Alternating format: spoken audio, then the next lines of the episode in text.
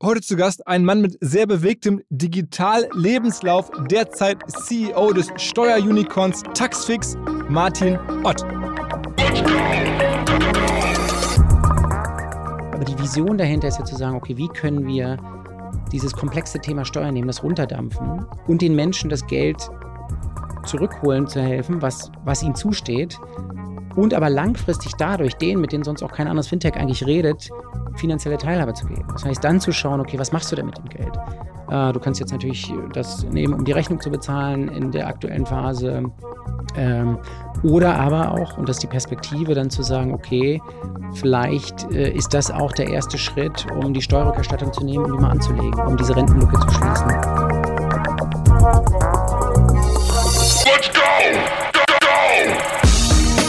Herzlich willkommen beim OMR Podcast mit Philipp Westermeier. Weil die Kolleginnen und Kollegen von Instafo, also der Jobplattform für den Tech- und Sales-Bereich, von der ich hier schon häufiger berichtet habe, mittlerweile bei uns doch groß engagiert sind hier im Podcast. Ihr hört immer wieder hoffentlich von Instafo. Deswegen habe ich die Kollegen vor kurzem mal selber persönlich kennengelernt und war wirklich sehr angetan. Sie haben mir dazu erzählt, es gibt eine neue Finanzierungsrunde in die Firma. 10 Millionen werden da investiert. Das ganze Thema wird also immer relevanter. Daher nochmal hier mit Nachdruck der Hinweis. Wer Menschen sucht im Bereich Tech und Sales, denkt an Instafo. Die haben da scheinbar wirklich eine neue magische Soße gefunden, wo sie über ihre Plattform ein automatisiertes Matchmaking zwischen Arbeitnehmer und Arbeitgeber ermöglichen. Und das ist im direkten Marktvergleich dreimal effektiver, was die Quote von Bewerbung zu Einstellung angeht. Hilft natürlich auch, dass sie bereits über 100.000 passende Talentprofile auf der Plattform haben und dass man sehr, sehr schnell ins Gespräch kommt. Innerhalb von 48 Stunden bewerben sich die ersten Talente bei den Arbeitgebern oder man kann sogar als Arbeitgeber einer vorselektierten Gruppe an Talenten aktiv eine Nachricht schicken oder sie zum Chatten einladen, um sich noch schneller kennenzulernen und zu prüfen, könnte das passen. Also nicht nur ich und die Geldgeber offensichtlich glauben an Instafo, sondern auch mittlerweile über 1800 Firmen, darunter O2, RTL, HelloFresh, MyPoster, viele, viele weitere. Instafo ist auf OMR Reviews bestbewertet 4,8 Sterne in der Kategorie Recruiting Plattform. Firmen, die nun Instafo ausprobieren möchten, sehr gerne. Ihr spart außerdem 500 Euro auf die erste Besetzung, wenn ihr euch anmeldet über Instafo mit Doppel-F, instafo.com slash OMR. Zurück zum Podcast. Martin Ott ist eines der ganz wenigen Exemplare, wo man in Deutschland sagen kann, okay, mein Lebenslauf, meine Arbeitszeit ist quasi mein Venture Capital und er hat dann richtig, richtig große Investments gemacht und Treffer gelandet. Zum Beispiel war einer der ganz frühen Menschen bei Yamba, also dem ganz frühen Samba-Startup. Da war er auf C-Level unterwegs, hat Yamba mit aufgebaut. Dann war er bei Skrill oder damals Moneybookers, einem der allerersten Erfolgs-Fintechs ähm, aus England oder Deutschland, so eine Mischung. Sehr groß geworden, haben wir darüber gesprochen. Dann ist er gewechselt zu Facebook, als sie gerade an die Börse gegangen sind. Also auch ganz frühe Zeit wurde er Europachef. Und dann hat er sich einmal vertan, glaube ich, haben wir auch darüber gesprochen, als er dann zu äh, WeWork gegangen ist. Ich glaube, die Entscheidung würde er heute nicht mehr so treffen. Am Ende ist es wie beim Venture Capital. Mal ist auch das falsche Investment. Hauptsache, man trifft danach wieder ein vernünftiges Investment und das ist wahrscheinlich jetzt Taxfix. Da ist er jetzt auch noch relativ früh an Bord gekommen. Mittlerweile aber auch die Firma ein Unicorn, könnte halt noch viel größer werden. Was machen die? Die sparen uns allen Geld, indem man einfach mit Taxfix die Steuer machen lässt oder unsere Steuern machen lässt und den dafür einfach eine Fixgebühr bezahlt. Eine Art digitaler Steuerberater. Was es genau ist, warum das nun so viel wert ist und so viel Traktion hat gerade, das erklärt der Kollege Ott natürlich ein bisschen intensiver.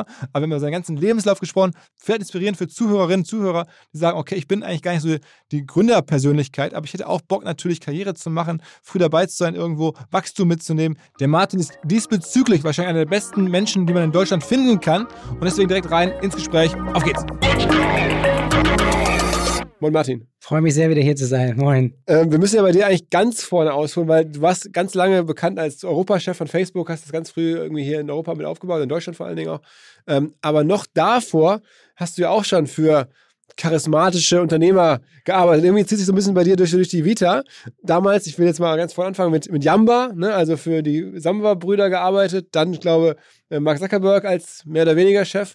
Dann warst du eine Weile bei WeWork. Jetzt Taxfix. Also, ähm, diese, sind diese Gründe auch so speziell, muss man mal erzählen. Aber lass mal, erzähl mal selber in eigenen Worten. Du hast jetzt schon ein bisschen was auf dem, auf dem äh, Kerbholz sozusagen. Erzähl mal von Anfang an. Also mich haben immer äh, generell natürlich in der, in der Tech-Szene oder so technologiegetriebene Unternehmen äh, fand ich immer extrem spannend, die äh, einfach äh, die bestehenden Strukturen hinterfragen. Ja, Disruption. Das erste Startup, was ich nämlich gemacht habe, war, da habe ich mein Studium äh, äh, an der WHU abgebrochen, einen Businessplan geschrieben, nach Japan geflogen, um dort äh, eine Firma zu gründen. Ähm, das war um die Jahrtausendwende, ähm, die so Consumer Reviews macht für japanische Produkte und Plattformen. Und, äh, Okay. und das war äh, dann zu einer Zeit, äh, wo sich dann rausstellte, aber das irgendwie vom Geschäftsmodell sah alles ganz toll aus, auch der Businessplan und so. Ähm, dann war die erste Internetbubble, die geplatzt ist. Ähm, das sozusagen die Monetarisierung von äh, Bannerplätzen auf dem Handy war noch ein bisschen früh dafür. Ähm, und dann bin ich zurück äh, nach, nach Deutschland, habe äh, meinen Abschluss gemacht. Also äh, Mama war happy und dann, ähm, dann äh, war das Ziel ja damals ursprünglich mit Yamba, das mobile Internet nach Europa zu bringen. So, und es stellte sich dann raus, also hast du ja selbst gesagt, äh, Olli Samba, ich war also nicht, äh, nicht Gründer, ich war dann COO. Und stellte sich dann raus, dass die Leute noch nicht äh, hier in Europa auf diesem äh, Schwarz-Weiß-Handy äh, WAP äh, surfen wollten, ähm, sondern eher, weiß ich nicht, Crazy Handyspiele, Crazy Frog, Klingeltöne runterladen wollten. Das so. Aber war eine erfolgreiche Phase trotzdem, oder? Ja, ja, war also sind ja sehr gut gewachsen, sind in der, in, in der Phase, deswegen habe ich auch viel gelernt, was jetzt für Taxfix relevant ist, äh, gerade so die Internationalisierung. Wir sind ja sehr stark ins Ausland expandiert, in alle Herren Länder. Ähm, und äh, ja, danach bin ich äh, nach London gezogen, um äh, in dem Markt, das war damals dieser Money Remittance Markt, also so Geldüberweisung von London nach Polen, nach Afrika, da gab es so die Western Union MoneyGram, die haben irgendwie, wenn du 100 Pfund verschicken wolltest, haben äh, dann irgendwie 15 Pfund genommen oder, oder so. Und wir haben gesagt, mit so einem Digital Wallet, war noch zu frühen Zeiten, ähm, da, äh, das geht auch für 50 Cent. Und haben dann mit äh, Skrill, ähm, ist später Moneybookers, dann so ein, sag mal, das erste oder eines der ersten Fintech-Unicorns, würde das heute sagen. Damals sagte man noch nicht Fintech dazu. Äh, ähm, Also was heute haben so ein. Transferwise macht, vergleichbar? Genau, richtig. Das war noch vor, y, äh, vor TransferWise, vor Wise. Ähm, und hatten dann damals 30 Millionen Digital Wallets ähm, und, und, und haben darüber dann äh, sozusagen diesen P2P-Transfermarkt gemacht, haben auch dann ähm, im Bereich, das war auch so dann äh, fing, so es war noch so vor Adyen Stripe, ging gerade so los, also diese ganze Payment Aggregation. Da hat man ja wirklich jetzt die Welt ein bisschen besser gemacht. Ich finde, bei, bei Yamba kann man darüber diskutieren, ob man da die Welt besser macht. Aber bei, ähm, sagen wir mal, bei Moneybookers oder bei, bei, bei Transferwise, da finde ich, Leuten, die ohnehin häufig ja wenig Geld haben, die dann häufig das Geld in ihre Heimatländer zurücküberweisen, ähm, das zu erleichtern und da irgendwie die Gebühren rauszunehmen, ist eigentlich schon eine ganz coole Sache. Das hat mich ja noch, das hat mich auch bei Taxfix äh, äh, fasziniert. Ne? Also ich hätte jetzt auch nicht gedacht, dass ich, äh, dass ich mich mal so für Steuern begeistern kann und, äh, und, und dann jetzt äh, bei Taxfix das mache. Aber was, was mir auch nicht klar war, ist, wie viele Menschen einfach, weil das Thema so komplex ist und mit Angst behaftet, Zweifel gar keine Steuererklärung abgeben und dann im Schnitt über 1000 Euro allein in Deutschland ähm, beim Fiskus lassen. Geld, das ihnen zusteht. Und das ist, ähm, das ist schon was, was Da müssen wir auf jeden Fall darüber sprechen, was er dagegen tut oder wie man da versucht, irgendwie den, den Menschen zu helfen. ähm, aber du warst dann sozusagen aus London rauskommen von, von Moneybookers, bist du dann tatsächlich zu Facebook. Genau, richtig. Das war dann eine ganz frühe Phase bei Facebook. Ja, das war, ich sag mal so, es war Startup vielleicht nicht mehr, aber Scale-Up. Das war um, so, so um die Zeit des IPOs rum. Da gab es äh, hier in Deutschland noch äh, StudiVZ, war der größte Wettbewerber äh, zu diesen Zeiten. Und ähm, habe dann dort viele Jahre, sieben Jahre war ich dann da in verschiedenen Funktionen und äh, verschiedene ähm, Länder, Regionen mit aufgebaut. Dann kam Instagram natürlich dazu und Du WhatsApp warst dann noch so. pre-IPO, bist du da an Bord gekommen? Genau. Mhm. Das heißt, war für dich wahrscheinlich auch eine ganz lukrative Zeit. Ich sag mal so, es war halt letztendlich, wenn du dir anschaust, also ich habe ähm, ich hab Facebook angefangen zu reden, es war noch 2011. Ähm, ich bin dann kurz, mein erster Arbeitstag war ein paar Wochen nach dem IPO, Ja. aber ähm, und in der ersten Phase war überhaupt damals die Frage, ähm, wie sieht so ein Geschäftsmodell aus, kann es überhaupt funktionieren? Ähm, und ähm, haben ja dann bewiesen, dass das auch skalieren kann. Und das war dann ja auch meine Rolle, ne? Also ähm, dann auch wieder diese Internationalisierung voranzutreiben. Waren in Afrika, habe ich zeitweise Afrika gemacht. Da hatten wir 100 Millionen Leute auf der Plattform bei Facebook, aber noch kein Büro, also auf dem Kontinent und so. Also das war so viel Aufbauarbeit. Äh, das ist auch was, das ist deine beste. Mark Zuckerberg-Anekdote? Die beste Mark Zuckerberg-Anekdote. Ähm, also ich, mal, ich habe jetzt keine spezielle Anekdote, aber ich, ich kann nur sagen, ich fand, fand ihn immer enorm beeindruckend, weil er, ähm, weil er sehr, sehr reflektiert ist. Das, was man jetzt vielleicht aus dem, ähm, aus dem äußeren Bild so gar nicht denkt, aber sehr, sehr wirklich reflektiert. Super smart natürlich, enorm smart. Ähm, und ähm, war ja, also ich war sehr, sehr oft drüben in Mellow Park, aber er war ja auch ein paar Mal hier, Ja. äh, hier in, äh, in Deutschland und äh, wir haben so, weiß noch, wir haben so einen Townhall mal gemacht und so waren ein paar ganz lustige Sachen. Aber es äh, ja, ist schon eine ganze Weile her, aber äh, war eine sehr, sehr spannende Zeit, habe extrem viel gelernt. Äh, und dann noch der Vollständigkeit halber, gibt es auch noch eine Olli Samba-Anekdote? das ist auch keine, keine spezielle Olli Samba-Anekdote, aber das auch, ich sag mal so, was, ähm, ähm, was, ich, was ich da sicherlich gelernt habe in der frühen Phase, war auch das ganze Thema Fokus, Execution, wie baut man schnell auf und skaliert und so. Ähm, sag mal so im, im, im, im Vergleich, das, was jetzt auch mein Fokus ist und ganz, ganz anders, wesentlich nachhaltiger auch wirklich zu schauen, äh, ganze Thema Mitarbeiterentwicklung, äh, wie schaust du auf, sag mal so, auch bei Taxfix, die Kultur ist so ausgerichtet, du ey, das größte Asset sind deine Leute, die Menschen, die, die, die in dem Unternehmen arbeiten. Äh, und die willst du natürlich befähigen, willst in die investieren, willst schauen, dass du ein Umfeld schaffst, ähm, wo die nicht nur produktiv sind, sondern auch nachhaltig happy und nicht woanders hingehen und so. Und das ist schon was, was mich rumtreibt. Dann lass noch einmal ganz kurz, auch natürlich der Vollständigkeit halber, die, die, die WeWork-Station besprechen. Das erschien erstmal natürlich total nachvollziehbar, okay, ähm, nach all den Jahren Facebook geht jetzt jemand zu WeWork und das war damals ja auch so, wenn man von außen drauf schaute, das große Ding ist, die schossen überall aus dem Boden ähm, und dann ist es auf einmal so ganz anders äh, implodiert, als man dachte. Also war auch wieder eine, äh, eine, äh, ich sag mal so eine Industrie, für mich Immobilien, Real Estate kannte ich nicht, die auch in der Phase noch so funktioniert hat wie noch vor vielen Jahrzehnten und das ganze Thema dort Flex reinzubringen und zu schauen, äh, äh, wie schafft man das, äh, fand ich enorm spannend. Ich kam dann äh, zu einer Zeit, ich weiß nicht, ob du We Crashed gesehen ja, hast hier auf ja, Apple. TV. Ich, ich, kam dann eher so zu den, äh, sag mal so, zu den letzten Episoden hin, dann so, äh, wo die Party vorbei war und dann war es eigentlich eher ein großes Restrukturierungsthema. Ähm, Was war nicht, also als du unterschrieben hast, war wahrscheinlich noch die Party noch nicht vorbei und dann bist du auf den Blog gekommen, dann war aber alles ganz anders. Genau, also es war sozusagen die Phase vor dem IPO, IPO-Vorbereitung zu gucken, aber das Ziel war auch damals schon zu gucken, wie setzt man saubere Strukturen auf, dass es nachhaltig ist, dass man die Prozesse aufsetzt. Ähm, dann, äh, dann hat äh, der Börsengang dann nicht geklappt. Dann, ich sag mal so, die, äh, wenn man sich so die letzten zwei Episoden anguckt, äh, äh We Crash, äh, so, das, das habe ich diese Phase damit gemacht, um dann zu gucken, wie, Hast du Nachhinein gedacht, wie schaffst Mensch, du da nachhaltig? Hast, hast du da, würdest du sagen, bei dir selber die, die gezweifelt, wie konnte ich das von außen, ich meine, du hast dich ja bewusst in China hinzugehen, nicht sehen, dass das so enden würde, weil es war ja dann, ne, oder sagst du, nee, das hätte man nicht sehen können, weil dir wurde der, sozusagen der Vertrag angeboten zu einer Zeit, wo man glauben musste, das läuft super. Haben ja auch viele Investoren geglaubt. Na, ich, ich glaube auch weiterhin generell an, an, an, das Produkt, was ich vorher gesehen und auch selbst gelebt habe und auch, ähm, und auch an den Markt. Äh, glaube ich auch wirklich dran. Dann mhm. ist die Frage, wie, wie bist du da langfristig erfolgreich und wie schaffst du es, dass es wirklich nachhaltig ist und auch eine nachhaltige Unternehmenskultur. Deshalb das äh, war auch für mich die Lernkurve. Ich hatte halt keine Ahnung von, also nicht nur Immobilien, ich hatte dann plötzlich hunderte Leute in Bautrupps, äh, die sozusagen Gebäude aus.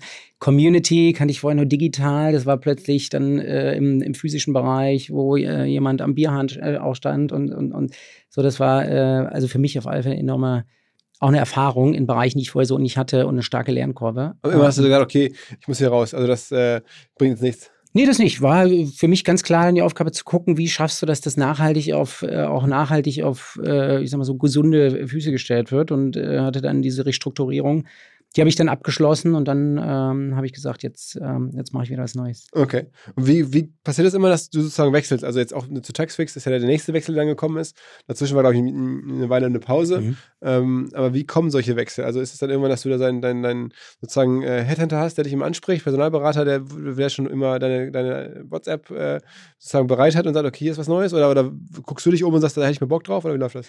Vor Taxfix habe ich wirklich äh, eine ganze Zeit verbracht mit vielen Leuten Leuten gesprochen, auch äh, vielen gemeinsamen Bekannten in der Industrie geguckt, überlegt, was, äh, was Eigenes zu gründen. Ähm, und äh, mir also so viele Themen selbst angeschaut. Äh, und dann, ähm, dann ähm, kam ich aber äh, sozusagen an die Taxfix-Gründer, zwei, ähm, zwei Schweizer, Mattis und Leno. Ähm, brauchen wahrscheinlich zwei Schweizer, die nach Deutschland kommen, um sozusagen das deutsche Steuersystem zu fixen. Ähm, und mit denen habe ich echt viel Zeit verbracht, weil mein, mein, mein erster Gedanke war, ähm, Steuern mich jetzt wirklich die nächsten Jahre, im Zweifel Jahrzehnte wirklich mit diesem Thema Steuern äh, ähm, verbringen. Und äh, ich hatte früher, ich habe auch überlegt, wo kommt das her? Meine, meine Mutter war man nach, ähm, nach Weihnachten auch schon vorher irgendwie total gestresst und hat irgendwie der ganzen Wohnung Papiere verteilt und geguckt und sagt, sie muss ihre Steuer machen und so bis zu dem Punkt, dass sie dann irgendwie Silvester ähm, mit diesem Packen Papieren dann noch zum Finanzamt rannte, um das einzupacken. Und ich dachte viele Jahre lang, dass diese Steuerdeadline in Deutschland der 31.12. ist. Das ist aber sozusagen diese Late Filing, äh, also für die, die irgendwie Jahre vorher nicht abgegeben haben. Okay. Und äh, deshalb war das so, so geht's fehlen, so eher mit dem Thema, ach, äh, ähm, Stress und oh war ja ähm, und Angst behaftet und ähm, und er ist jetzt wirklich mal das hinterfragt hat, wenn es mir schon so geht. Ne? Ähm, wie, wie, geht es vielen anderen? Habe viel Zeit verbracht, äh, auch mit den beiden, um, um zu gucken, ähm, was ist das Potenzial, ist das Richtige, was ist für eine Unternehmenskultur äh, und war dann mega begeistert. Und jetzt irgendwie nach mittlerweile über einem Jahr her, jetzt äh, bin, bin, bin gut über ein Jahr dabei. Die Firma ist noch gar nicht so alt, ne? Die ist jetzt fünf, na jetzt sechs Jahre alt sind wir jetzt. Hm? Und, und, wie kamen die beiden dazu, das zu machen? Das sind ja auch noch recht junge Typen, ne? Genau, die haben, äh, die sind äh, nach Deutschland gezogen, hatten vorher ähm, auch schon ein anderes Startup gekümmert. Also glaube ich, auch ein, ein, ein Auge, wirklich beide wirklich genial für wirklich komplexe Themen und die simpel runterzudampfen. Und das ist auch das, was, äh, was uns heute ausmacht. Ne? Wirklich zu schauen, wie schaffst du so ein Thema Steuern. Ne? Das ist, äh, das ist, äh, diese alte Steuerwelt ist ja, du musst irgendwie Formulare über Formulare ausfahren in der Sprache, das lernst du ja nicht in der Schule, ja. Also es bringt dir keiner bei, wie führst du deine Steuererklärung aus? Dieses Beamtendeutsch, was heißt das eigentlich und so. Ähm, und dann gibt es ganz viele, die einfach sagen, oh weia, ähm, ich weiß nicht, wie ich es mache und geben es irgendwie einem Steuerberater, die dies leisten können. Und aber ganz, ganz viele, in Deutschland über 10 Millionen Leute, die einfach sagen, sie geben es gar nicht ab und lassen damit über 10 Milliarden beim Fiskus liegen. Ähm, so und, ähm, und die Grundidee dann von Taxix war, wie schafft man es, dass man den Menschen, die sonst eigentlich keinen Zugang haben zu äh, auch zu diesem Finanzsystem. Ne? Das Steuern ist ja so ein erster Schritt. Dann Finanzen ist das nächste komplexe Thema, auch was wir angehen wollen. Wie schafft man dort, diesen Menschen es einfach und zugänglich zu machen? Und die Lösung damals war äh, eine App, mit einem einfachen Dialogsystem. So äh, stellen ein paar Fragen aus irgendwie einem Katalog von über 3000 möglichen Fragen, dampfen wir das runter. Äh, äh, und es sind wie ein Dialogsystem, als ob dich dein Steuerberater was fragen würde. Zum Teil ja, nein fragen, dann musst du was eingeben, machst ein Foto von deiner Lohnsteuererklärung und dann siehst du, wie, ähm, was deine Steuerrückerstattung ist und kannst dann entscheiden, okay, gibt es jetzt ab oder nicht. Ähm, und das Geschäftsmodell ist dann so, also ihr ermöglicht das den Leuten, die ja sonst keine Steuererklärung abgeben, dass sie einen abgeben, dann bekommen sie ihre Steuererstattung und ihr bekommt einen, einen, Teil davon als Provision sozusagen von der Erstattung dann selber. Nee, bei uns ist es so, du gibst äh, ähm, sozusagen, du gibst, äh, äh, beantwortest die Fragen, ähm, dann rechnen wir deine Steuerrückerstattung aus. Und wenn du dann sagst, du möchtest sie abgeben, kostet sich einmalig 39,99 mit der App. Ah, okay. Das heißt, mhm. ihr habt einen, einen Flatpreis, genau. egal was ihr den Leuten mhm. da zurückholt. Das ist immer das Gleiche. Warum so und nicht äh, sozusagen beteiligt an der Erstattung? Es ist für äh, gerade für viele für viele Menschen diese ich sag mal so diese Klarheit äh, auch zu wissen auch ich sag mal so von dem Preispunkt ne? wenn, wenn du dir überlegst äh, wie viele Menschen heute auch diese diese Steuererstattung es ist äh, auch in der heutigen Zeit ja ein äh, sag mal so weißt du also in ähm, OECD habe ich gerade gelesen ähm, über 45 Prozent der Menschen in OECD, sind die reichen Länder, haben weniger als ein Monatsgehalt irgendwie Rücklage sozusagen auf dem Konto. Ne? So, also das heißt, dass diese 1000 Euro Steuerrückerstattung ist natürlich ein enormer äh, Beitrag äh, zu, ähm, zu den persönlichen Finanzen, auch gerade für die vielen, die sonst nicht Steuererklärung abgeben, nicht die, ich sag mal, Wohlhabenden, ne, die diesen Steuerberater leisten können und äh, immer schon das Maximum rausholen. Und da war einfach die Frage, dass, wie schaffst du das wirklich einfach und transparent. Aber diese 39 äh, Euro müssen Sie trotzdem bezahlen, auch, auch wenn Sie keine Erstattung bekommen? Nee, das nicht. Also Sie können sich ja dann sagen, du, du siehst, was du für eine Steuerrückerstattung bekommst, wir rechnen das aus und dann kannst du dich entscheiden, möchtest du es abgeben oder nicht. Und es gibt ähm, einige, die müssen Steuererklärung abgeben. Ne? Also können auch sagen, ich, ich mache das jetzt mit Elster und äh, gehe da durch die ganzen Formulare durch und so und, und fuchs mich da richtig rein. Gibt es ja auch sehr viele. Ähm, und äh, es gibt aber auch viele, die müssen es nicht abgeben. Aber ihr seid für beide da. Also ihr seid nicht nur genau. für die, ihr seid wir sind, der wir, sind, wir sind für beide da, für die, die es abgeben müssen. Ne? Und das äh, sind halt Leute, die auch Lohnersatzleistung bekommen haben, Kurzarbeiter, auch Rentner müssen es machen. Wenn man irgendwie äh, bestimmte Erträge hat, äh, sozusagen zusätzlich zum normalen Einkommen.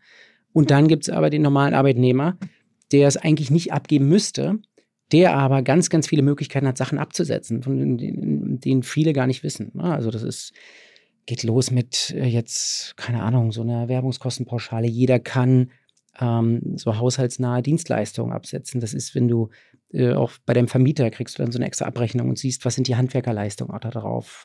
Alleinerziehende können äh, äh, besondere Pauschalbeträge sozusagen absetzen oder äh, wir haben Väter und Mütter, die zum ersten Mal sich äh, Kinderbetreuungsgeld zurückholen, bis zu 4000 Euro. Und so gibt es eine ganze Reihe an Sachen. Homeoffice-Pauschale jetzt. Wurde jetzt Was ist denn da mal jetzt? So ich, ich, ich greife jetzt mal ein, mhm. hier bei uns ein Kollege aus der Firma, mhm. Verdient hier vielleicht, weiß ich nicht, 40, 45.000 Euro, ist mhm. er ohne eine Familie noch, noch ledig. Mhm. Ähm, mhm. äh, was kann der da meistens, gibt es da so, so, typische Annahmen, was der im Durchschnitt so zu erwarten hat, wenn er euch nutzt? Ja, es kommt ganz darauf an, ob er sozusagen zusätzliche Einkünfte hat und wie, also wenn er jetzt zum Beispiel von ähm, ähm außerhalb hier von Hamburg wohnt und pendelt, mhm. äh, dann können wir zum Beispiel die Pendlerpauschale ansetzen. Ne? Äh, und äh, sonst aber auch jetzt gerade mit ähm, diese Homeoffice-Pauschale sind jetzt 5 äh, Euro am Tag, werden jetzt erhöht von 120 Tagen auf 200 Tage nächstes Jahr. Das sind auch nochmal irgendwie 1000 Euro. Äh, potenziell wir haben ja vorhin gesprochen, einige sind, äh, nicht alle sind hier, bei uns auch, ähm, einige im Homeoffice. Das ist ja die Frage, warum machen das nicht noch mehr Menschen? Also wie viele Nutzer habt ihr aktuell? Ähm, äh, wir haben äh, 5 Millionen, äh, über 5 Millionen App-Downloads. Ähm, App-Downloads, okay. Also das ist jetzt nicht nur Deutschland, sondern auch mittlerweile mehrere Märkte. Ne? Genau, richtig. Wir sind jetzt äh, über Deutschland hinaus auch. Das heißt aber, die Zahl derjenigen, denen ihr quasi schon Geld geholt habt, in Deutschland, die sagst du nicht. Ist also ein großer Meilenstein, den wir auch äh, sozusagen, über den wir reden. Das ist auch das, was wir was wir intern äh, auch jede Woche uns angucken und mit dem Team feiern, ist, dass wie viel Geld wir zurückgeholt haben für, für unsere Kunden. Äh, und da haben wir letztes Jahr ähm, November über eine Milliarde, das war der Meilenstein, zurückgeholt schon für die Leute. Okay, aber eine Milliarde, wenn ich jetzt überlege, gut, ist natürlich mit den verschiedenen Ländern und so schwierig, das irgendwie einigermaßen zu schätzen, aber also ein paar hunderttausend Menschen werden das äh, in Deutschland schon nutzen, den Service. Das kann man, glaube ich, sagen. Definitiv, ja. Äh, äh, genau, also, aber trotzdem, dann, dann auch andersrum, sagen wir, es sind eine Million ähm, hier gibt es ja, wie viele Erwerbstätige gibt es oder Steuerpflichtige mit Rentner, da gibt es ja noch viel mehr. Also es, es, könnten ja, es könnten ja mehrere, also äh, achtstellige Zahlen sein, äh, Millionen, ähm, die das machen. Warum machen es trotzdem nur so wenig? Ist ein Kommunikationsproblem? Äh, viele wissen es noch gar nicht. Also so, das ist auch das, was wir sehen. Wir sehen sehr viele ähm, Kunden, die zu uns kommen, die es zum ersten Mal machen und hatten keine Ahnung. Also jetzt zum Beispiel ist die Steuerdeadline ist am 31.10. Äh, und auch wenn du irgendwie um 31.10. um 23.30 Uhr sagst, okay, jetzt willst du noch die Steuererklärung machen, kannst du halt irgendwie mit der App das innerhalb von äh, weniger als 30 Minuten noch abgeben. Das ist bei den Leuten noch nicht im Kopf. Die denken immer noch, oh, äh, Steuern, äh, ich verstehe das Thema nicht, es hat mir keiner beigebracht. Steuerberater, weiß ich nicht, wie teuer das ist. Auch viele, muss man auch sagen, Steuerberater auch für komplexe Fälle sehr, sehr wichtig und, und, und so. Und wir haben ja auch viele Partner in, in dem Bereich. Äh, aber es ist jetzt auch gerade diese Fälle vielleicht nicht die interessantesten Fälle, diese einfachen Fälle. Und trotzdem ist es diese Komplexität, die einfach, und wir sehen das auch, also bei uns, ähm, wir haben so auch Studien durchgeführt äh, und da haben, ähm, also über die Hälfte der Menschen haben einfach Angst davor. Also auch, sind auch nicht nur in Deutschland, auch irgendwie in Spanien, ist auch irgendwie 48 Prozent der Befragten sagen, sie haben wirklich Angst, äh, ähm, vor dem Thema Steuern, Angst, einen Fehler zu machen oder Angst einfach sozusagen vor dieser Komplexität. Ähm, was braucht man da für Dokumente, wenn man das, also wenn ich jetzt das selber machen möchte, mhm. was muss ich denn da bereithalten? Wahrscheinlich irgendwie meine Gehaltsnachweise und noch irgendwas?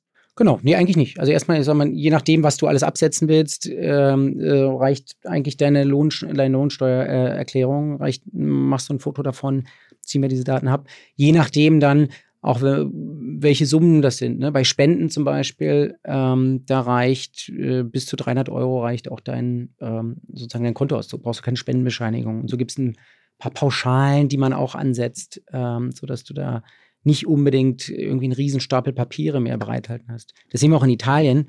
Italien ist auch immer noch so, dass wirklich, auch da ist es eher, müssen ganz, ganz viele müssen es abgeben. Also, äh, und die gehen dann noch zu so einem sag mal, so ein lokales Lohnsteuerbüro mit ihrem Stapel Papiere, die machen irgendwie ein paar Wochen vorher einen Termin, gehen dann hin, ist fast wie so ein, so ein Arztbesuch, und dann ziehen sie eine Nummer, sitzen da und dann äh, sitzt da ein älterer Herr, der dann ähm, die äh, sozusagen die Papiere abtippt in dem PC, um dann ähm, sicherzustellen, dass, dass das alles Hand und Fuß hat und richtig ist und so. Wie und viele da gehen wir natürlich arbeiten bei euch? Hm? Wie viele Steuerberater oder Beraterinnen? Wir selbst haben keine Berater, sondern sozusagen wir haben, äh, wir haben äh, bei uns Steuerexperten, wir, wir, wir, wir beraten ja nicht sozusagen bei der Steuerleistung, sondern helfen denen, ähm, diese Komplexität, das, das, das runterzudampfen. Wir haben auch ein weiteres Produkt, wo die Menschen, die noch Fragen haben, unsere Kunden, die wirklich dann von einem, von einem Steuerberater einem, äh, dort äh, Rückmeldungen haben wollen zu bestimmten Fragen und so. Das haben wir so einen Steuercheck äh, nochmal als extra Produkt, wo die Leute dann auch das machen können. Und das Wie- läuft dann wirklich über Steuerberater, aber sonst ist das bei uns kein. Und wie groß ist euer Team? Also wie viele Menschen insgesamt bei Taxfix? Wir haben jetzt über 500 Mitarbeiter, äh, stellen auch weiter ein, also suchen auch weiter Leute. Ähm, sind Und das sind auch im Wesentlichen letzten gut- Softwareentwickler für die App, logischerweise. sind und sehr viele. Steuerexperten. Wir haben über 90, äh, 90 Steuerexperten und, äh, und, und, und Design. Aber es ist auch wirklich Fokus auch dort. Wir haben so eine, äh, das ist auch das Spannende, gerade so für die Ex Expansion. Deutsche Steuergesetz ist ja sehr, sehr komplex, auch viel komplexer als in anderen Ländern. Äh, und von, von, von Beginn an haben wir geschaut, dass wir aus unserer Plattform eine Steuerlogik bauen, die auch, die nicht hardcoded ist. Also du hast sozusagen auch bei uns Steuerexperten, die in so einer Low-Code, No-Code äh, sozusagen Steuerlogik zusammenziehen können, weil jedes Jahr neue Steuergesetze kommen, Veränderungen kommen.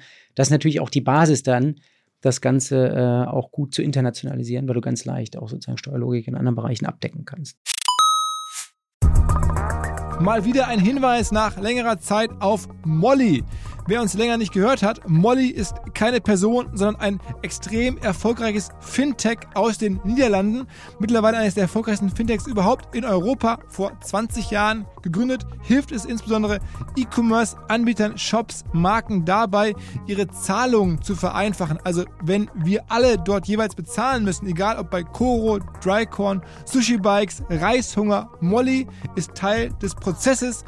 Die machen die Zahlungsabwicklung, die erhöhen darüber auch die Conversion Rates, weil sie das so gut machen. Die vergeben übrigens auch sehr unbürokratisch Finanzierungslösungen an Händler. Also wer noch Kredite braucht im Handel, Molly kann auch dabei helfen, bis zu 250.000 Euro. Flexible Rückzahlung je nach Umsatz eures Shops. Also, ihr wollt eine passende Zahlungslösung für euren Shop. Ihr wollt vor allen Dingen auch mehr Conversions im Shop als aktuell und ihr benötigt vielleicht auch noch einen Kredit. Dann könnte Molly die richtige Adresse sein. Es gibt mehr Informationen im Netz unter www.molly, M-O-L-L-I-E, molly.com slash OMR. Wer noch mehr wissen möchte, natürlich ist Molly auch gelistet bei OMR Reviews, unserem hauseigenen Software-Bewertungsportal und ist dort einer der besten bewertesten Anbieter in der Kategorie Zahlungsdienstleister. Zurück zum Podcast. Und die beiden Gründer kamen jetzt auf die Idee einfach aus der Marktbeobachtung heraus. Die haben gesehen, okay, das müsste man doch so machen können, weil eigentlich ist ja schon fast die Frage, warum gibt es nicht schon seit, seit 20 Jahren, wenn ich jetzt in Italien höre, dass es Ja. da sozusagen manuell in so kleineren Büros ist, äh, wo da den Leuten geholfen wird. In Deutschland gibt es ja immer nur Elster oder man hat einen Steuerberater. Mehr ist mir gar nicht bekannt.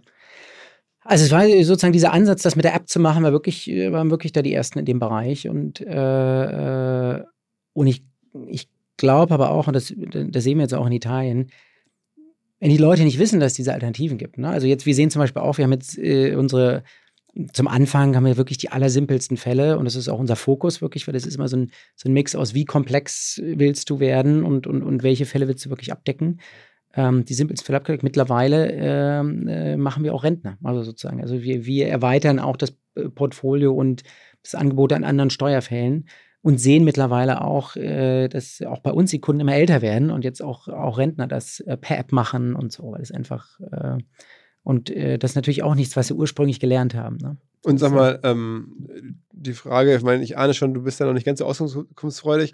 Äh, wie viel Umsatz ist da bislang entstanden? Also, die, also was macht ihr so im Jahr? Was da- kann man da erwarten aktuell? Also um, um, Umsatzzahlen. Äh, Also ich, ich aus- stelle jetzt mal, ähm, aber es kostet einmalig dann im Jahr diese 39 Euro. Wenn man jetzt irgendwie äh, eine Million Kunden hat, was ich jetzt ja gerade mal so in die Luft geschossen habe, du hast es nicht ganz äh, abgewiegelt, dann wären das 39 Millionen. Kann man das so rechnen? Du kannst das gerne so rechnen. So, Aber es ist äh, zumindest die falsche von der Logik her, aber 39 Mal dann die Anzahl der Kunden. Mehr ist es ja nicht. 39 Mal die Anzahl der Kunden ist richtig. Was du aber hast auch, äh, was wir immer sehen, ist ähm, auch, dass viele äh, unserer Nutzer äh, für mehrere Jahre auch ähm, ihre Steuererklärung dann angeben, weil du kannst auch, wenn du es erstmalig machst, kannst du auch bis zu vier Jahre rückwirkend Ah, das machen. okay. Also auch jetzt für die, äh, die jetzt noch nicht die Steuererklärung abgegeben haben, könnten ähm, das äh, auch bis zu vier Jahre rückwirkend sich dann die Und Steuererstatter Dann kostet es jeweils nochmal extra 39 Euro. Ja. Okay. Aber ich meine, immerhin, äh, das habe ich ja schon erzählt, ihr seid jetzt Unicorn seit Anfang des Jahres, glaube ich, da gab es die, die Runde. Ähm, das heißt, da muss ja schon richtig Bewegung drin sein in dem Thema. Ähm, äh, erzähl mal, also da sind ja auch Investoren, äh, die man so kennt, äh, größere Fonds aus, aus, aus Nordamerika, große Namen. Beschreibt mal so ein bisschen eure Investment-Historie. Ähm, wir haben ähm, ganz früh, und das war sicherlich auch in einer Phase, wo äh, viele noch hinterfragt haben, äh, wollen die Leute die Steuererklärung jetzt wirklich mit der App machen und so, das war ja auch Neuland, sind ganz früh äh, Red Alpine und Creandum reingekommen. Ähm, dann in der nächsten Phase äh, Valar dazu. Das ist der Peter Thiel-Fonds, ne? Ähm, er ist da auch LP, das ist nicht der, nicht der äh, Founders Fund, sondern, ähm, Ah, aber sondern okay. ähm, ich glaube auch bei, bei N26 mit dabei und so, ne? Genau, die haben sehr, sehr viel auch in, in, diesem Fintech-Bereich gemacht. Ähm, dann äh, Index. Ähm, Großer, ist, äh, sehr prestigereicher Fonds aus, aus die sind super, auch bei uns im Board, Daniel Reimer und so wirklich ganz, äh, ganz toll. Und jetzt in der letzten äh, Runde ist ähm, TVG, die sind Teil von diesem Ontario Teachers Pension Plan äh, mit äh, David. Der, Dan, der, der Daniel. Reimer ist doch der Typ, der jetzt gerade auch mit Figma da an Adobe richtig viel Geld verdient hat, ne? Ich glaube, Ähm, ist da nicht auch Index mit dabei gewesen? das kann gut sein. Habe ich so eine Übersicht gesehen, wo, ja. welche Ja. Fonds da waren, drin waren. Also bei diesem 20 Milliarden Exit. in- in- Okay, aber und dann jetzt sagst du gerade die, der kanadische Fonds. Mhm. Ähm, das ist ja auch so ein Ritterschlag. Die, gucken sich auch sehr genau an, wo sie in Deutschland und Europa investieren. Ich sag mal so, sind ja sehr auch sehr langfristig orientiert und, äh, und Steuern ist natürlich auch ein Thema, äh, was, was auch ein sehr, sehr, klar, ein sehr, sehr langfristiges ähm, äh, auch, äh, natürlich Potenzial hat. Und wir sehen, dass es nicht nur ein deutsches Thema ist. Wir haben ja gerade über Deutschland gesprochen und, äh, und Italien, aber in vielen anderen Ländern, dass das, dass das Thema ähnlich ist. Gibt es in den USA so ein. Vorbild dafür? Es gibt in den USA, ich sag mal so, nicht, nicht Vorbild, es gibt schon seit, seit vielen Jahren äh, Intuit, die haben ähm, TurboTax zum Beispiel dort. Ähm, die kamen eher aus der anderen Ecke, die kamen aus diesem Webbereich ähm, und, und bieten das an. Äh, und äh, ja, Wie, viel Geld ist in die Firma mittlerweile reingeflossen? äh, bei uns Ja. über 300 Millionen. Das ist schon echt viel Geld, ja. Das ist schon, das ist schon viel. Warum, warum ähm, steuern die Gründer das nicht selber? Ich meine, das sind jetzt ja zwei junge Typen, die das erfunden haben oder gegründet haben. Warum sagen die Mensch, äh, wir holen den Martin? Ähm, also äh, Lino, der, äh, der eine Gründer ist noch mit dabei, ist äh, bei uns der Chief Product Officer, auch super, wirklich äh, Produkt- und, und, und Visionär in dem Bereich. Und Mathis, ähm, ähm, der andere hat für sich einfach entschieden, dass es äh, eine Phase ist in dem Unternehmen, die wirklich Spaß macht, auch so in der Gründungsphase früh und ab einer gewissen Größe, ähm, dass, dass das dann nicht mehr so das ist, was er, was ihm täglich Spaß macht, weil die Aufgabe einfach auch eine andere ist und dann geschaut, was ist sozusagen der, der richtige Partner, haben wir geguckt, ob äh, so als, als sozusagen als Partner dann mit einsteigen, um das auf das nächste Level zu heben. Und das, äh, ja, Wie kam die an dich? Also, das hattest du gerade so ein bisschen, äh, nicht, äh, also da gab es irgendwie eine Intro, logischerweise, aber oder Genau. war das irgendwie klassische Personalsuche? Wie, wie kam's?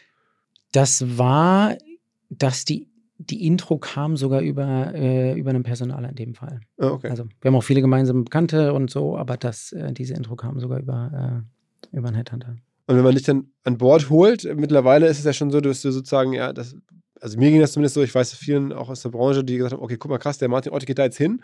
Ähm, äh, du hast jetzt ja schon so viel auch größere Firmen äh, gemanagt oder äh, erlebt. Das war schon so ein bisschen auch so eine Art Ritterschlag, dass du jetzt da den CEO gibst. Ne? Das würdest du jetzt auch nicht bei jedem, bei jeder Startup-Idee mehr machen. Also ist so mein Gefühl. Und, äh, aber es kommt ja nicht ganz umsonst. Also man muss sich ja auch schon an der Firma beteiligen, nämlich an. Du machst es jetzt nicht nur gegen Gehalt. Ich sag mal so, ich war ja auch äh, schon, das habe ich ja vorhin gesagt, immer sehr unternehmerisch äh, ähm, aktiv und das ist natürlich auch das, was, äh, ähm, das natürlich bin ich auch mit Mitgesellschafter und so. Äh, um, Das Paket ist dann halt nicht, man holt dich jetzt gegen irgendwie ein Gehalt, sondern das ist dann schon ein, größeres Paket, dich mittlerweile irgendwo hin zu äh. Das, also ich sag mal so, das, es, es ging mir auch bei dem Thema Taxfix und war auch nie so, auch bei den Themen vorher, ging mir nie ums Geld. Ehrlich, das ist nicht, das treibt mich an, das motiviert mich nicht. Also die Fragen, die ich mir immer gestellt habe, ist, muss wirklich was sein, wo ich so ein, so ein Purpose sehe, wo ich wirklich sehe, das muss ein großes Thema sein, wo man wirklich einen großen Impact hat auf die Menschen. Und das ist das, was auch gerade beim Thema Taxfix, wo ich mir, ich habe auch viele andere Themen angeguckt, in, bei ähm, im EduTech zum Beispiel, habe ich mir viele Bereiche angeguckt und wollte eigentlich da, habe überlegt, da was zu gründen, auch mit anderen gesprochen, viele spannende Sachen. Ähm, und das Thema war auch wieder so eins, was ich gesagt habe. Das ist so, das ist nicht nur jetzt Millionen und Abermillionen Menschen in Deutschland so. Ich sagte ja, fast 12 Millionen, die, die keine, nicht mal die Steuererklärung abgeben. Das heißt, sie sind nicht befähigt. So, und aber die Vision dahinter ist ja zu sagen, okay, wie können wir dieses komplexe Thema Steuern nehmen, das runterdampfen und den Menschen das Geld zurückholen zu helfen, was, was ihnen zusteht und aber langfristig dadurch denen, mit denen sonst auch kein anderes Fintech eigentlich redet, finanzielle Teilhabe zu geben. Das heißt, dann zu schauen, okay, was machst du denn mit dem Geld? Äh, du kannst jetzt natürlich das nehmen, um die Rechnung zu bezahlen in der aktuellen Phase. Ähm, oder aber auch, und das ist die Perspektive, dann zu sagen, okay, vielleicht äh, ist das auch der erste Schritt, um die Steuerrückerstattung zu nehmen, um die mal anzulegen, um diese Rentenlücke zu schließen und dann den Teil wieder über die Steuerrückerstattung im nächsten Jahr zu holen, wenn du was anlegst und so weiter. Das ist letztendlich auch die Vision, wo wir sagen, äh, Steuern ist das erste Thema, das ist der erste Schritt, wo wir diese Komplexität machen, ist sehr, sehr simpel machen für die Menschen zu verstehen. Und es gibt ein anderes Thema Finanzen, haben viele auch Angst, lernst du auch nicht in der Schule, wie du damit umgehst, was machst du mit dem Geld und sie dadurch reinzuholen und ihnen zu helfen, langfristig auch das aufzubauen. Was ich ganz spannend fand, auch an den, an den Zahlen, wir haben so eine Studie gemacht, das sind jetzt die 18- bis 45-Jährigen, da haben 37 Prozent der Frauen angegeben, dass sie noch nie eine Steuererklärung gemacht haben. Das heißt, und ich glaube, es waren 24 Prozent der Männer oder so. Das gibt es also auch dort, auch ein Gender Gap. Und es zieht sich natürlich durch, auch hin bis ähm, zur Altersarmut und so. Und das ist schon ein riesen, riesen Thema. Über das redet kaum einer. Finden und zu gucken, wie holst du die rein. Also die Finanzämter finden die das gut, dass es sowas gibt? Sagen die, ähm, also am Ende fehlt ihnen jetzt das Geld? Also was früher quasi ähm, nicht angefordert wurde von den Bürgern, ist ja dann im Staat oder in, in den Kommunen äh, irgendwie geblieben. Jetzt zum Teil nehmt ihr das da raus ähm, und ihr macht ja dann sozusagen eine andere Art von Paperwork, mhm. das ihr den Finanzämtern mhm. gebt. Also und wahrscheinlich auch mehr Last. Also ich meine, jede Bearbeitung ist ja vom Finanzamt zusätzlich irgendwie zu erledigen. Also sind die happy, dass solche, solche Angebote bei euch jetzt gibt? Ja, also erstmal, also wir sind ja auch enger Partner von Elster und, äh, und, und sehen uns da auch als Brücke eigentlich genau zwischen den Finanzämtern und Politik. Weil was wir machen ist, wir schaffen ja einerseits die Digitalisierung, das heißt, äh, äh, ähm, schaffen, dass diese Prozesse sozusagen vereinfacht werden. Das ist ja unser, gab es ja früher schon irgendwie die Idee, äh, kann man die Steuererklärung auf dem Bierdeckel machen. So, jetzt haben wir irgendwie den digitalen Bierdeckel, du kannst es auf dem Handy machen. Ähm, und gleichzeitig aber auch, sagen ja auch viele Politiker, es gibt ja bewusst Steuervergünstigungen für sehr, sehr viele, die Alleinerziehenden und, äh, äh und die Eltern und ne, die kommen aber gar nicht an die es gedacht haben. Die Wohlhabenden, ja, ich glaube, es war auch schon immer so, die haben einen Steuerberater und der hilft natürlich dort auch, äh, das Beste rauszuholen. Aber viele, für die eigentlich diese äh, Gesetze gedacht sind, die erreichen diese Vergünstigung gar nicht. Und von daher ist es schon äh, eine Partnerschaft mit der Politik, weil wir ja schaffen, dass diese Menschen, die sonst nicht diesen Zugang hätten, dort auch das Geld kriegen, was ihnen zusteht und was auch für sie gedacht ist. Mittlerweile ist ja in dem Markt noch einiges los. Ne? Also ich meine, ein anderer gemeinsamer Freund von uns beiden, ich glaube ein ganz früher Mitstreiter von dir, der Florian Heinemann, mit dem du schon wahrscheinlich frühe Rocket-Tage immer wieder Kontakt hast, weiß ich, und wir kennen ihn nun beide lange. Ähm, da habe ich gesehen, der ist vor kurzem auch, mit, also nicht selber, aber über, über, über Project A äh, in, in eine Unternehmung eingestiegen, die da tätig ist. Also es scheint da jetzt, ich habe in der Vorrecherche auch ein bisschen gesehen, dass ihr wart jetzt die Ersten offensichtlich, aber da ist jetzt schon mittlerweile, gibt es da schon relativ viel äh, Aktion. Ja, es, es, das zeigt ja, wie, wie, sozusagen wie groß äh, der Bedarf eigentlich ist in dem Bereich äh, und dort, äh, sagen wir so, auch wo, wo, wir sagen, wir sind gerade noch am Anfang, ne? also das, äh, wo wir jetzt anfangen, ähm, in diesem sag mal so, in diesem ursprünglichen Segment äh, wirklich Leuten das per App zu ermöglichen. Jetzt kann man natürlich auch über die Webseite mittlerweile machen. Und jetzt gibt es auch Steuerexperten, die dort helfen und so weiter. Ne? Und das ist, äh, ist, das zeigt ja, dass es auch für verschiedenste Nutzergruppen auch verschiedene äh, Bedürfnisse gibt äh, und das ist ja. Und du bist entspannt. Ich meine, jetzt habt ihr diese schöne Idee gehabt und auf einmal gibt es irgendwie, dreht man sich um und dann gibt es irgendwie zehn andere Firmen, die dann zum Teil auch wiederum ihrerseits finanziert werden, die jetzt auch alle an den Kuchen ran wollen ich sag mal so, ich war, war schon immer darauf fokussiert, äh, sozusagen auf das, auf das eigene Unternehmen dort, das, das richtig zu machen. Und ich glaube, wir machen sehr, sehr viel richtig, wenn man sich das anschaut, auch bei, bei, unseren, bei unseren Kunden. Ich glaube, diese, das hat mich auch so fasziniert, ja, als ich, als ich dort überlegt habe, ist, ist, ist sozusagen das jetzt Taxfix das Richtige für mich und so. Hab, wir haben ein wahnsinnig tolles Team auch so. Also Björn, unser CTO, der war 30 Jahre im Silicon Valley und hat irgendwie dann äh, für Uber die globale Marketing Engine mitgebaut und war bei irgendwie Salesforce und bei Intuit und selbst schon Unternehmen gegründet und hat irgendwie sein PhD in, ich glaube, Machine Learning gemacht in den frühen Jahren. Dann haben wir irgendwie jetzt Eva neu, die war irgendwie bei äh, unser Chief People Officer, bei Get Your Guide und dann N26, Franziska von Deutsche Bank. Also du hast einerseits ein Team, was wirklich äh, sozusagen nicht nur tolle Erfahrung hat, in anderen Bereichen schon sehr, sehr erfolgreich äh, gearbeitet hat. Du hast sozusagen diese, diese DNA noch von unseren Gründern und den frühen und diesen absoluten Fokus wirklich, und das, äh, das finde ich immer so beeindruckend, das machen wir auch jetzt, dass der Kunde immer im Mittelpunkt steht. Also muss immer schauen, und das zeigt sich ja auch in der Usability von der App und unseren Referral-Raten und wie viele Leute uns empfehlen auch, die uns genutzt haben und sagen, wow, wusste ich gar nicht, ist so einfach. Guck mal, mach das doch mal. Das macht uns so erfolgreich. Wir werden jetzt auch zum Beispiel einen, auch ein, äh, mache einmal die Woche mache ich so ein All Hands auch, wo wir äh, offen Frage und Antwort machen und äh, ähm, und äh, laden auch unsere Kunden zu ein. So und dann sozusagen stehen, sitzen die Kunden da auf dem Stuhl und dann äh, können äh, die ganzen, äh, die ganzen Mitarbeiter, die Teams dort Frage und Antwort stellen und, und, und gucken, einfach zu lernen und immer zu schauen, okay, wie können wir, ähm, wie können wir immer besser sein und immer bessere Produkte entwickeln. Am Ende stelle ich mir so ein bisschen auch vor, so wie der Traum eines CMOs, eure ähm, Zielkundengruppe ist quasi jeder, also so ein bisschen, also sehr breit. Man hat kaum Streuverluste, weil irgendwie eine Steuererklärung außer Kindern oder so, wenn ich es richtig verstehe, jeder kann bei euch mitmachen. Also es gibt auch jetzt ähm, vom Rentner bis zum Studenten, jeder kann irgendwas gewinnen quasi. Ähm, also wie macht ihr das? Wo holt ihr dann trotzdem die Kunden her? Geht es da wirklich breit? Ich habe jetzt noch nicht gesehen, irgendwie im, im Sportsponsoring oder so, wo man wirklich breit rangeht. Das habe ich noch nicht wahrgenommen, aber äh, wo holt ihr die Kunden her? Über eigentlich über Sport äh, Sponsoring haben wir noch nicht gemacht, aber sonst äh, auch äh, eigentlich die ganzen klassischen Kanäle sozusagen auf ähm, von den App Installs, den, klar, wie, wie alle, den Googles und Metas dieser Welt, äh, hin zu TV und äh, Podcasts und, äh, und andere Themen. Ähm, dort, dort, Gibt es irgendwelche Kanäle, die besonders gut funktionieren? Also erkennt man das? Also was ist, wo ist eure Zielgruppe vor, vor allem vertreten? Wirklich ganz, ganz breit und unterschiedlich und auch je nach Zielgruppe äh, und, äh, und so. Und worauf fokussiert ihr euch? Also was wollt ihr am liebsten jetzt äh, mehr Rentner ja. drauf haben oder mehr Studenten? Oder?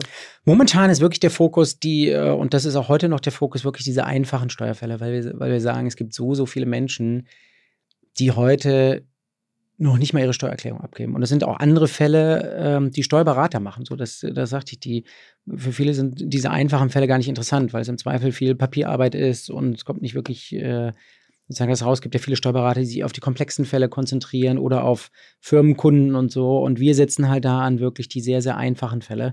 Und da spielt das Alter weniger eine Rolle, sondern es spielt eher, da, ähm, äh, eher eine Rolle, äh, wie ja, habe ich einen Steuerberater oder nicht? Oder, oder, oder, oder, oder wie, wie sind meine eigenen Bedürfnisse? Ne? Und, und es gibt so unterschiedliche, äh, auch, ich sag mal so, Ängste, die die Leute treiben. Dann gibt es andere, die sind angetrieben, sozusagen zu sagen, okay, ich will optimieren, um halt das Bestmögliche aus der Steuererklärung rauszuholen in, und größtmögliche Steuererklärung. Die anderen sagen, ich will es eher wirklich einfach haben und stressfrei und so. So, das sind eigentlich eher so verschiedensten Zielgruppen, wo wir dann gucken, äh, wie spricht man die am besten an. Ich war ganz überrascht. Wir hatten vor ein paar Monaten gleich mal einen Artikel über dieses gerade angesprochene ähm, Startup von Project A, also ne, wo die rein investiert haben. Ich glaube, das heißt Expresssteuer oder so. Das ist also der Wettbewerber zu euch, wenn ich es richtig verstehe.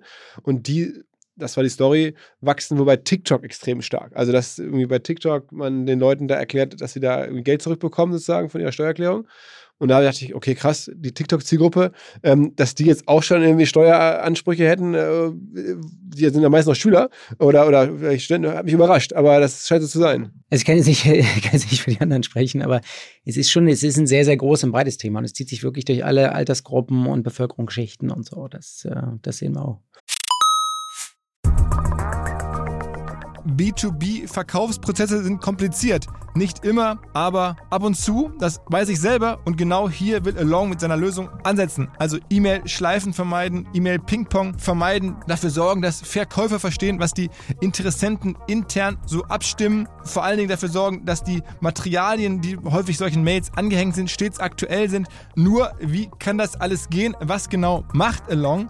Sie bauen sogenannte Along Spaces, also im Kern Digital Sales Rooms, in denen alle Materialien abgelegt sind, wo die ganzen Verkaufsschritte nachvollziehbar sind, wo bestimmte Menschen Zugang haben. Man muss nicht mehr in E-Mail zu, man muss einfach in den jeweiligen Along Space reingehen, den man mit seinem Kunden dann teilt. Entsprechend kann man auch sehen, wer wann im Along Space drin war, was sich angeguckt wurde, wo neue Details vielleicht hinzugefügt wurden. Die Kollaboration wird also viel, viel besser. Along funktioniert am Ende wie ein Co-Pilot, analysiert also auch das Engagement, das Engagement der Interessentinnen und Interessenten und stellt Empfehlungen für die nächsten Schritte zur Verfügung. All das kann man innerhalb von wenigen Minuten aufsetzen und direkt mit dem eigenen CRM verbinden. Along ist natürlich DSGVO-konform, wurde 2022 erst gegründet. Wir von OMR dürfen mit einem ganz, ganz kleinen Teil an Along beteiligt sein und Along ist zu guter Letzt der Nummer 1 Treffer auf OMR Reviews im Bereich Digital Sales Rooms. Wer mehr wissen möchte, alle Infos Along Space, ein Wort alongspace.com slash OMR.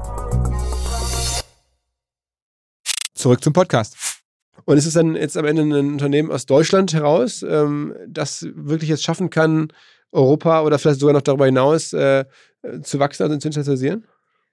Also das ist unser Plan, weil wir sehen, dass es kein rein deutsches Thema ist. Das ist natürlich, also wir sind ein deutsches Unternehmen und haben äh, hier natürlich auch unser Hauptquartier und äh, glaube ich auch eine sehr, sehr gute Basis, weil das deutsche Steuersystem wirklich so komplex ist. Und, äh, also wenn man das hier man es überall. Ja. Das, äh, das ist die Hypothese. Nein, aber wir sehen, wir sehen, dass, ähm, das, wie ich ja vorhin sagte, auch in Italien, in Spanien und darüber hinaus auch in anderen Ländern, dass das eigentlich ein, ein, ein internationales Thema ist. Auch ähm, ich habe neulich was gelesen, 77 Prozent der Menschen verbringen pro Jahr mehr als einen Tag mit ihren Steuersachen.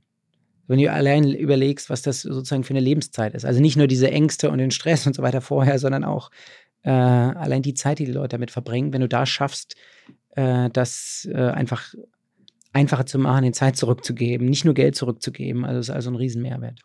Aber das Ziel ist, das, was ich nochmal sagte, ist schon darüber hinaus, über dieses Steuerthema dann wirklich das als Einstieg zu sehen und dann über das Steuerthema hinaus die Wertschöpfungskette äh, verlängern.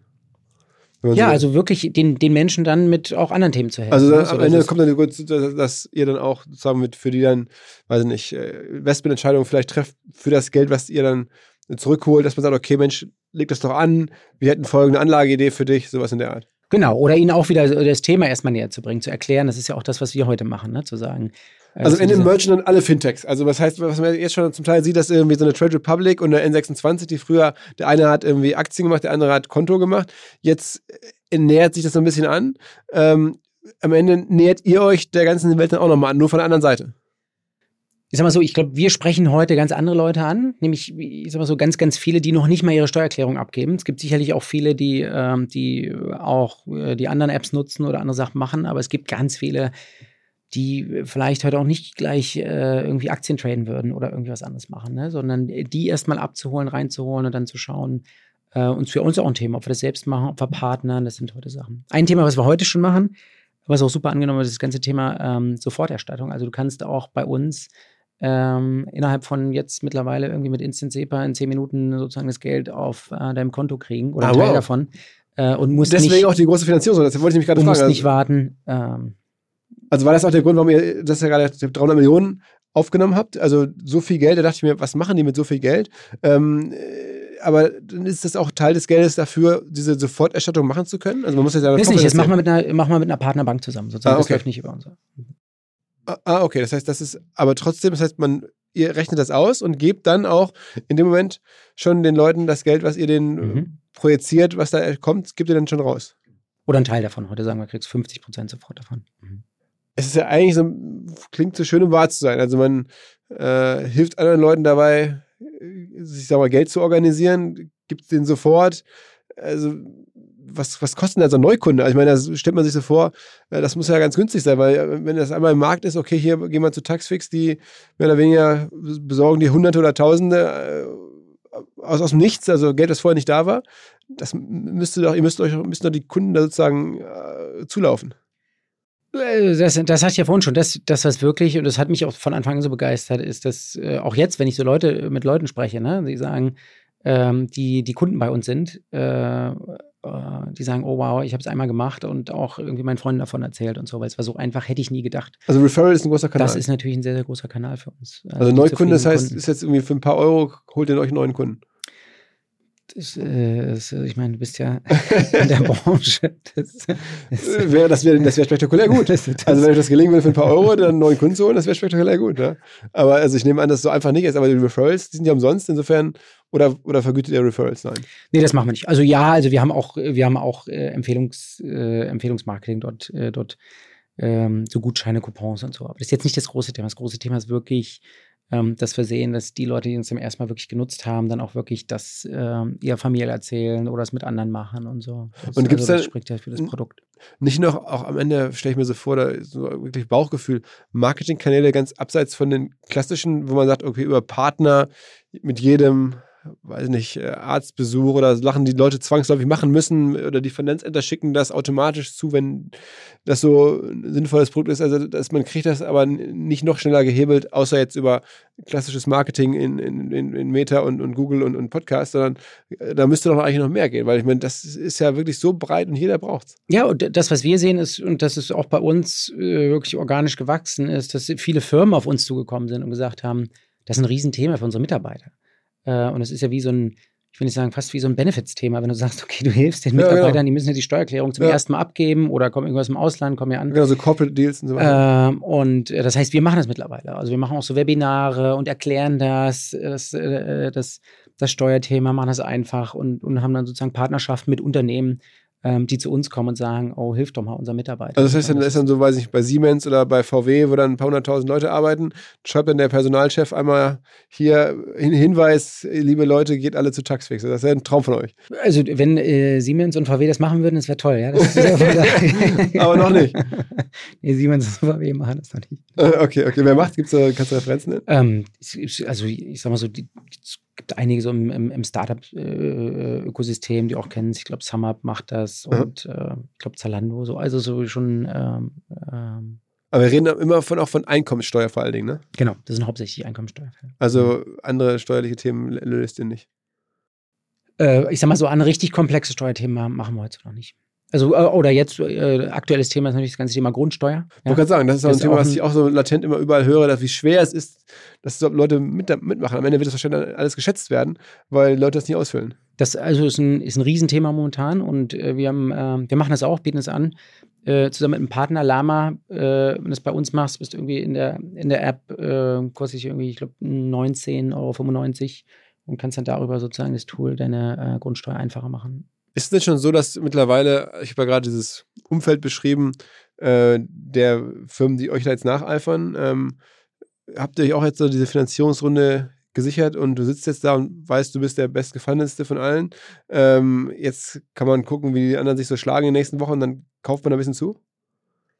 also wie ich vorhin sagte, wir sind wirklich darauf fokussiert äh, auf unsere, auf unsere Strategie und bei uns der große Fokus ist weiter einfach äh, das beste Produkt zu bauen, äh, ist natürlich noch Riesenpotenzial, hier auch in Deutschland zu wachsen und dann äh, äh, darüber hinaus letztendlich zu internationalisieren und auch das ganze Thema jetzt, ähm, ja, dieses, den, den Menschen das Thema Finanzen auch näher zu bringen und da über, Partner auch weiter zu wachsen. Das ist, das ist also alles ist denkbar. Die Vision.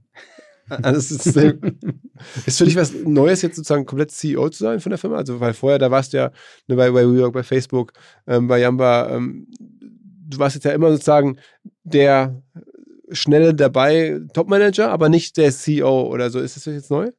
Ich war ja vorher schon auch mal ein paar Mal äh, sozusagen CEO bei Skrill und äh, sozusagen in Japan. Ist, äh, ist aber wie jedes Unternehmen, ist immer eine neue Rolle, wo man sich dann auch, auch reinfindet und, und, und schaut. Das, was mir extrem wichtig war, ist auch, dass bei Taxfix die wirklich das, das Thema wie nachhaltig ist die Kultur und, und wie stellst du das auf? Ne? So, und das ist, ähm, ich mir anschaue, auch bei uns, ähm, ist ja immer so, auch im Unternehmen, die schnell wachsen. Ja, wir sind ja jetzt, seitdem ich kam, ich weiß gar nicht, wie viel wir hatten, keine Ahnung, 250, 300 Mitarbeiter, jetzt haben wir über 500, also auch massiv eingestellt. Wie hältst du diese DNA, ne, dass du wirklich äh, die klugsten Leute holst und gleichzeitig aber schaust, dass es auch langfristig funktioniert, dass die nicht irgendwie ähm, dann nach ein paar Jahren Burnout haben und irgendwie sagen, ich habe irgendwie mein Leben verpasst und gleichzeitig aber lernen und sagen, wow, das ist äh, für mich die Station, die mich wirklich vorangebracht hat und ich habe irgendwie tolle Leute um mich herum, die äh, nicht nur super smart sind, auch nett. Ne? So, und dann diese Kultur zu schaffen. Wie machen wir das? Wir haben zum Beispiel in unseren Interviewprozessen Cultural Ambassadors, ähm, die neben den ganzen Interviewprozessen, funktionalen Managern, ein äh, Culture Interview machen und können ihr Veto einlegen. Das heißt, wenn die sagen nein, dann ist das äh, sozusagen der Haier durch. Ne? So und äh, und das ist schon auch spannend zu sehen. Also wie so ein Unternehmen, was sehr, sehr schnell wächst, geht natürlich darum, das auch dann nachhaltig zu machen, die Prozesse, die Strukturen einzuführen und brauchst natürlich äh, dann auch gute Leute und wächst sehr, sehr schnell, äh, diese Kultur dann auch beizubehalten. Und was qualifiziert einen zum Cultural Ambassador? Ich habe mir das gerade bei uns überlegt. Also musste man eine gewisse Weile bei euch gewesen sein oder dein Vertrauen haben? Oder, oder wie rufst du jemanden aus, der dann ja schon auch wirklich da mit so einem Veto gute Leute einfach raushalten kann äh, oder einfach ja im Zweifel sehr wichtige Weichen für euch stellt. Also wer wird bei euch zum Ambassador? Das sind genau, wie du sagst, Leute, die einfach schon sehr lange dabei sind und, äh, und auch, dass wir sehen, diese Werte einfach auch jeden Tag verkörpern und auch vom, vom Team sozusagen dann als, als äh, ein sehr, sehr wichtiger, hat man ja in, in, in vielen Unternehmen, hast du die Leute, wo du sagst, wow, das ist ein sehr, sehr wichtiger auch Kultur- und Wissensträger im Unternehmen äh, und, und, und die wären das dann bei uns. Eigentlich bist du doch so ein Beispiel, finde ich, für eine in Deutschland noch viel zu selten diskutierte, sagen wir mal, Spezies. Ähm, ich unterstelle jetzt mal, du hast schon auch sehr wirtschaftlichen Erfolg gehabt in den letzten Jahren äh, bei allen Stationen. Aber ist halt irgendwie, weil mich auch mal Leute fragen, soll ich jetzt was gründen oder nicht? Wenn man früh dabei ist, wenn man eine Sache früh sieht und dann als erster, zweiter oder auch zehnter mitmacht und das ein paar Mal wiederholt und jedes Mal wie so ein Investor auf die richtigen Firmen setzt oder auch mal bei WeWork vielleicht nicht, aber häufig trifft, dann ist es wahrscheinlich am Ende fast die bessere oder sicherere Karriere, als ich äh, gehe jetzt auf ein Thema, bin da selber Gründer, probiere da was ganz Verrücktes aus. Lieber abzuwarten und zu gucken, was entwickelt sich top und wo ist dann so eine schon erkennbar, dass es läuft und dann gehe ich mit da rein. Ist das so ein Prinzip, was du immer für dich auch festgestellt hast, was man auch anderen Leuten empfehlen kann, nach dem Motto, überlegt mal so über eure Karriere, denkt gar nicht so sehr daran, immer was Neues zu bauen, sondern guckt, wo geht was und dann geht mit rein? Ja, ist immer die Frage, wo, wo geht was, ne? So, das ist so, war, war nicht immer so offensichtlich, dass, äh, dass, dass die Themen so gehen. Und auch jetzt, Steuern ist jetzt kein, äh, weiß nicht, also es ist jetzt kein simples Produkt, ja, wo du sagst, okay, äh, das nimmst du jetzt und machst einfach eine andere Sprache und machst es jetzt irgendwie in äh, 100 Ländern live. So, also es ist schon ein sehr, sehr komplexes Thema. Das ist auch das, was mich reizt. Äh, das war, das war eigentlich nicht das, sondern für mich war es immer eher die Aufgabe. Also wo ich gesagt habe, okay, weißt, ich habe mir immer neue Industrien gesucht. Ich habe immer geguckt, okay, ähm, welche, wo kann ich was lernen? Ähm, wo ist ein großer Bedarf da? Also auch an diesen äh, Industrien und Disruptionen. Also ich bin nicht bin ja nie in einer Branche geblieben. Ich habe nicht gesagt, okay, ich mache jetzt irgendwie nach Meta, mache ich jetzt irgendwie den AdTech-CEO in XYZ oder nachdem ich Skrill gemacht hatte und dann alle anriefen und sagen, guck mal, jetzt ist hier die nächste Fintech-Welle, mach doch mal Fintech-CEO, habe ich gesagt, nein. Ich habe also immer eigentlich was Neues gesucht. Für mich einerseits als Lernkurve und gleichzeitig als Herausforderung, aber auch einfach in ganz neuen Industrien neu zu lernen und zu schauen, was kann man da bewegen. Also es ging äh, in, in vielen Themen waren es nicht sozusagen die einfachen Themen, sondern eher das, äh, was ich gerade sage, was mich, was mich wirklich rumtreibt, ist und das ist auch bei Taxfix wirklich diese Vision, Millionen Menschen zu helfen mit diesem komplexen Thema, was ich selbst bei mir zu Hause gesehen habe, wie viel sozusagen Ängste und Stress das auslösen kann und dann, und dann da eine tolle Lösung zu haben und dann zu sagen, okay, was heißt denn das für die, wenn es irgendwie 12 Millionen Leute gibt, die in Anführungsstrichen nicht mal ihre Steuererklärung machen? Das, was heißt das die sind komplett außen vor aus diesem ganzen Finanzsystem, aus dem ganzen Thema äh, äh, sozusagen Anlageberatung und so. Mit denen spricht keiner. Also das ist auch ein Riesenthema. Und ich glaube, das ist eher was, äh, das ist nicht trivial, aber das möchte ich lösen. Das, das ist das, was mich rumtreibt. Und dann natürlich die Leute und, äh, und, äh, und die Kultur, weil du willst die Zeit natürlich äh, mit netten und smarten Leuten verbringen, aber vor allen Dingen auch mit netten, weil dafür ist das Leben zu kurz. Was ist denn äh, sozusagen die größere Herausforderung, um diese Firma jetzt nach vorne oder sozusagen äh, ja, dahin zu bekommen, wo sie sein kann, vielleicht, äh, oder wo sie die Investoren sie gern hätten? Ist es eher jetzt diese Engine, diese, die App zu bauen, die diese Steuerthematiken dann automatisiert gut löst? Oder ist es eher am Ende die Marketingaufgabe, wie kriege ich zu vernünftigen, überschaubaren Kosten noch mehr Menschen dazu, unseren Service zu nutzen?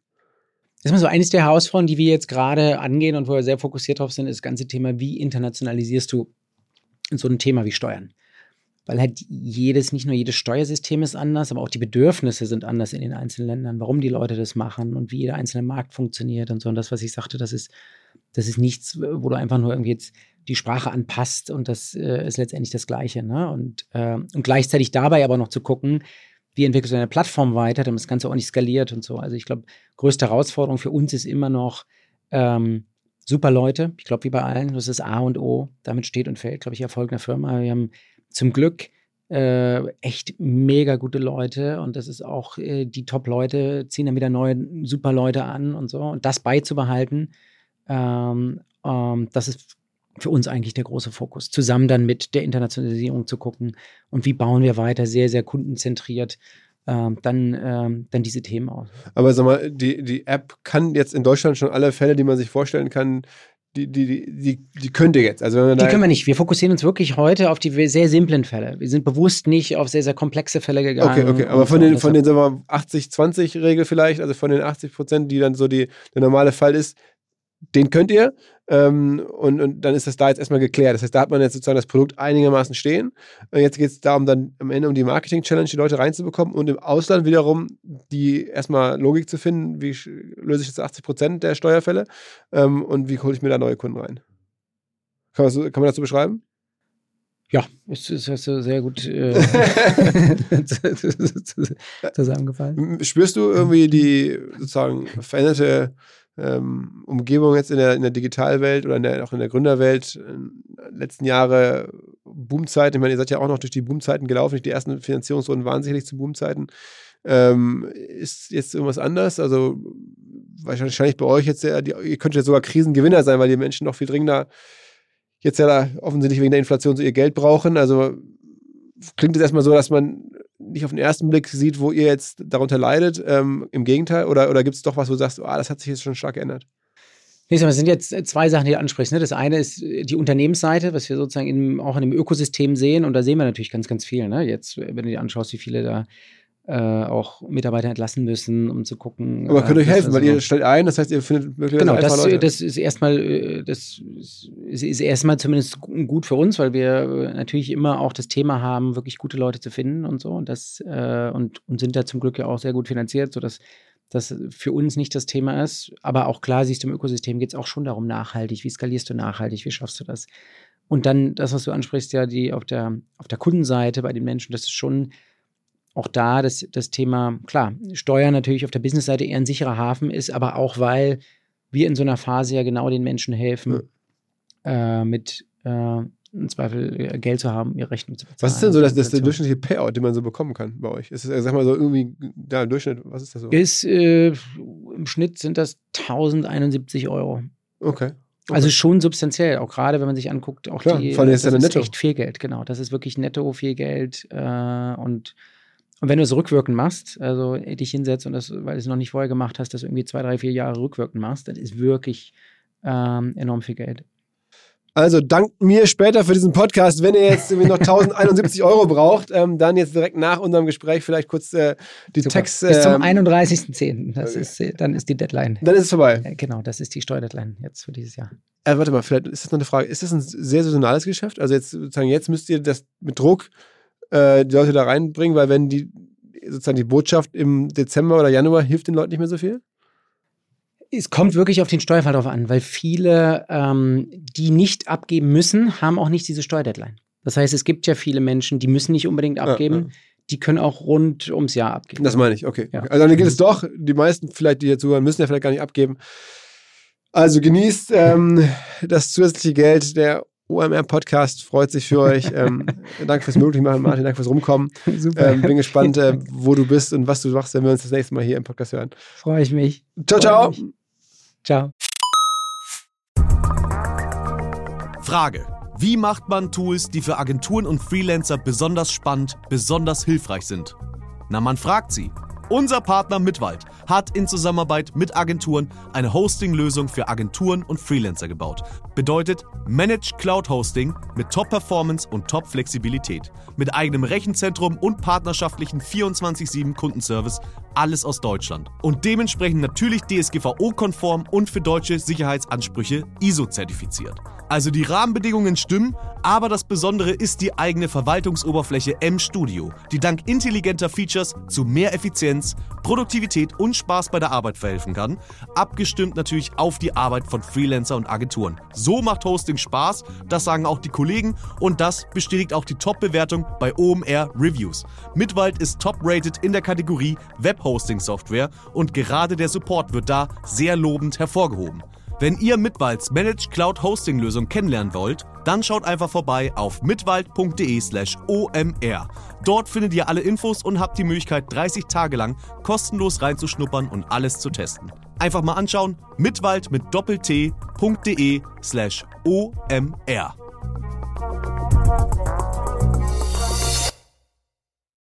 Zurück zum Podcast. Dieser Podcast wird produziert von Podstars